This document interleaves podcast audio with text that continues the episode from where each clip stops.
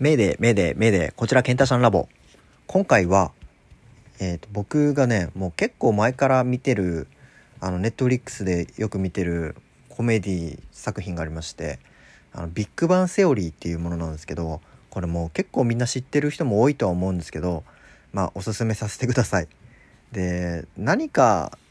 ある時に物足りなさを感じる時にこのビッグバンセオリーを垂れ流して見たりするんですよ。でいつもこう笑顔になっているんですけど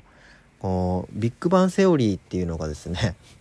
もうめちゃくちゃ面白くて4人の科学者がいるんですよこのあの出てくる主人公たち。えーと、レナードと,、えーとシェルドンとハワードラージかな。で彼らはめちゃくちゃオタクででかなり賢いんですけどでも世間連れしているみたいなあの可愛い女の子とかがいると こう怪しげな行動をとっちゃうみたいなあのそういうのがすごく面白くてなんか結構全米でかなり人気になったものらしいんですけど、まあ、僕もよく見てますということでなんだろうな何にこう引きつけられるんだろうなこうかなり賢いんですよね4人とも。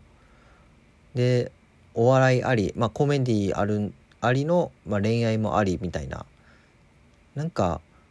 なんて言うんですかね。幸せになるドラマですよねこれは。すごく。でも見てても、まあ、毎回この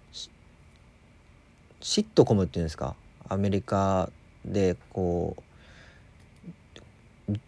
登場人物は変わらないけども状況がどんどん変化していくみたいなこういうコメディだと思うんですけど。これがねなかなか飽きずにずっと見れてますね。すごいな。なんかまあ是非見てもらいたいですね。めっちゃ雑なんですけど。うーんこんなハマったのはなかったんですけどね今まで。内容がすごく